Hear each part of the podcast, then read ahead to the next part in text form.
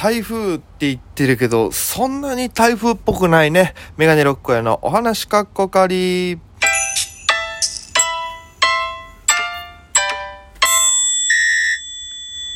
ぽいぽいメガネロックへです。よろしくお願いします。この番組は僕が毎日配信でお届けしている番組となっております。毎日配信できない分は翌日に2日分とかまとめて出したりしてますので、よろしければ応援よろしくお願いします。ということで、えー、アプリでお聞きの方は番組をクリップ、それ以外の方もハートニコちゃん、ネギ、連打よろしくお願いいたします。ということで、ね、えー、させていただいてるんですけども、まあ、そのね、昨日ちょっと撮れなかったんで今日2日分出すんですけども、まず台風ね、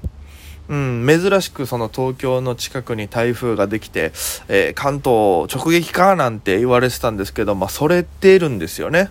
うん。で、その、雨もいっぱい降んのかなと思ったら、そうでもなくてね、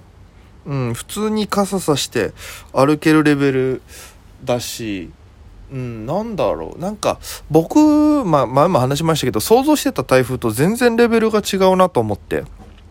沖縄の台風なんてね、もう夜も窓が揺れて、もう何かしら耳で台風を感じることが多かったんですよ。風のボートとか。なんかそういう風の音、雨の強さ、雷とかで、台風感じちゃったんですけども、東京でこの台風って言われてるもの、まあ経験したんですけど、そこまでその音も感じないし、で、なんだったらめっちゃ激しく降ったかって言ったら降ってないし、で、東京の雨ってね、あの、霧雨みたいなのが結構あって、今もね、ちょっと降ってるのが霧雨なんですよ。沖縄ってね、やっぱ、スコールというか、あんな雨粒大きいのがやるから音もザーって聞こえるんですけど、なんか本当に東京は全然その感じもなく、東京だからたまにスコールみたいなのありますけどね、一気にザーって大きい粒の雨降るとか、たまに本当にあるぐらいで、基本そんなになんか粒大きくないなっていう感じなんですよね。うん、だから別に台風って感じもなくて、で、正直だから台風が東京に来るってなった時に、まあ、不謹慎かもしんないですけど、ちょっとね、どんななんだろうって楽しみだったんですよ。こう、ワクワクしたというか、なんか子供のね小学校とかだったら台風が来たら休みになるみたいなワクワクあるじゃないですかあんな感じで東京に台風来るのどんななんだろうなと思って蓋開けてみたらちょっとそうでもなかったのでね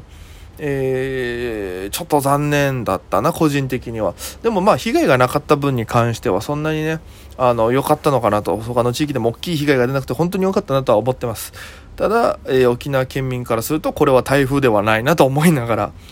うん、台風の思い出は多分前もいろいろ喋っ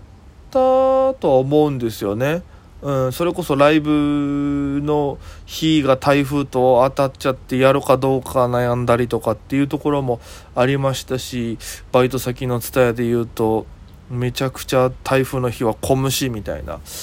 だからうんなんかねそれこそ俺あれなんだよな。えー、こんな話はしてないよな。あの、夏に笑顔甲子園って大会があって、で、優勝した年なんですよ。最後、高校3年生の時優勝して、で、えー、沖縄帰るっていう日に沖縄に台風が行っちゃって、ね、8月の終わりですよ。で、ちょっと沖縄帰れないってなりまして、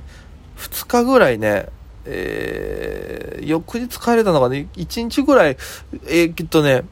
過ごしたのを覚えてますよ。延泊というか。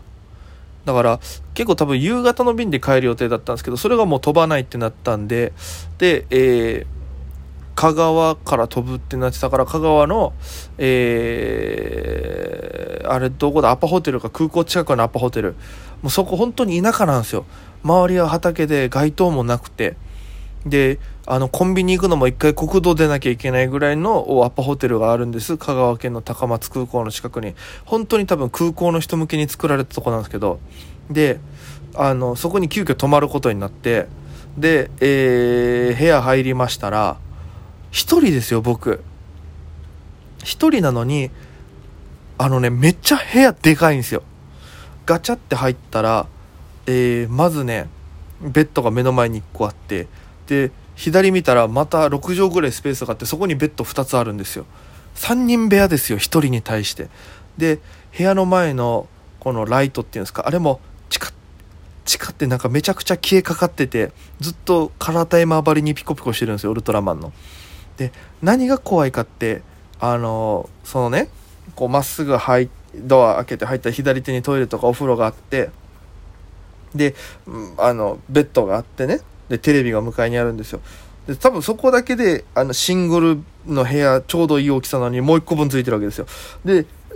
空間的にベッドの向かいにクローゼットみたいのがあるんですよ。収納みたいな。でそこがえっとねミニ鎖みたいなちっちゃい鎖をねあのこの取っ手というかクローゼットの取っ手のところにちっちゃい薬ぐるぐる巻きにして使用禁止って書かれてるんですよ。めちゃくちゃ怖いじゃないですか。俺もそれでこの部屋無理ってなってで一回お母さん電話してねその時に。でこここういうのだけどどうしようめっちゃ怖いこの部屋ってなったらあのお母さんが部屋変えてもらいなさいと。多分言えば変えてくれるよと。で分かったっつって電話切ってフロント電話して「もしもしフロントです。いかがなさいましたか?」っつって言われたから「すいません」って僕一人なんですけどあの部屋が大きすぎてちょっと落ち着かないんであの一人部屋シングルの部屋にどうにか変えてもらえないですか？って言ったら「あ分かりました。じゃあちょっと確認してから来ます」であのまたかけますねって言われて切ったんですよ。で、えー、怖いからテレビもつけきれなくていやもう雰囲気が物々しくてね。絶対ここなんかあるわって、霊感ない僕でもなんか怖さがすごい募るんですよ。で、テレビつけて、なんかテレビがピカピカピカってなんかついたり消したりするのもなんか嫌だし、なんかとりあえずここで僕がいたっていう痕跡をなんか残したくなくて、入ったということもなんかし受け入れたくなくて、電話だけして待ってた時に気づいて、あの、怖あもうこれから一番起こる怖いことに気づいてしまったんですよ。それ何かっていうと、折り返しの電話がいつ来るのかっていう怖さに気づいてしまいまして、要は、本当に雰囲気もおもろもろし、物音一つなっただけで絶対ビク何ってなるっていう状況の中で、電話かけたじゃないですか？フロントに。で、折り返しますって言って切ったじゃないですか。ってことは折り返しの電話来るんですよ。ただ来るけどタイミングがわからないから、ビビってる僕からしたらこれが一番怖いんですよ。絶対鳴るのはわかるけど、いつ鳴るかわからない。そして、どんな音かもわからないっていう、この絶対鳴るであろう電話に対する恐怖心がすごい高まっていきまして、もう基本もう受話器に手を置いてるんです。で、はい、はい、はい、はい、はい、みたいなわからんね、なんかリズム取ろうと思って、はい、はい、はい、はい、プルー、わ、もしもしってなったんですよ。もう、もう、言いましたよ。なった瞬間にわってはっきり言ってでかい声で、でもしもしって言ったら、えー、お部屋用意できましたんで、一回じゃあちょっとあの、鍵フロントに持ってきてもらっていいですか？って言って、もうその部屋すぐ出まして。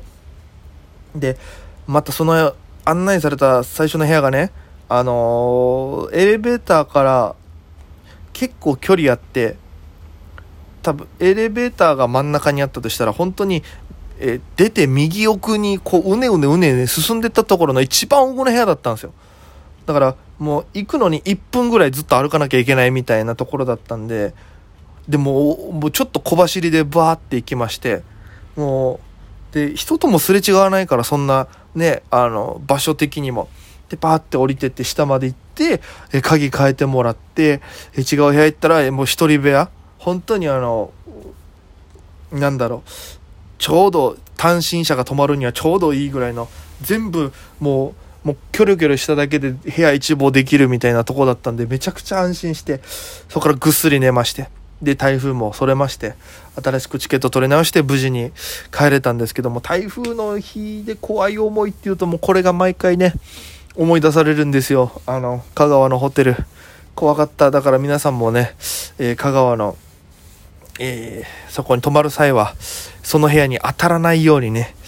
ちょっと気をつけていただきたいなと思います。ということで本日ここまでです。ご清聴ありがとうございました。次のライブはですね、今度の日曜日ですね、12時スタートの肉食ライブというライブに出演させていただきますので、よろしくお願いいたします。ということで、えー、ご清聴ありがとうございました。それでは皆様、また今夜。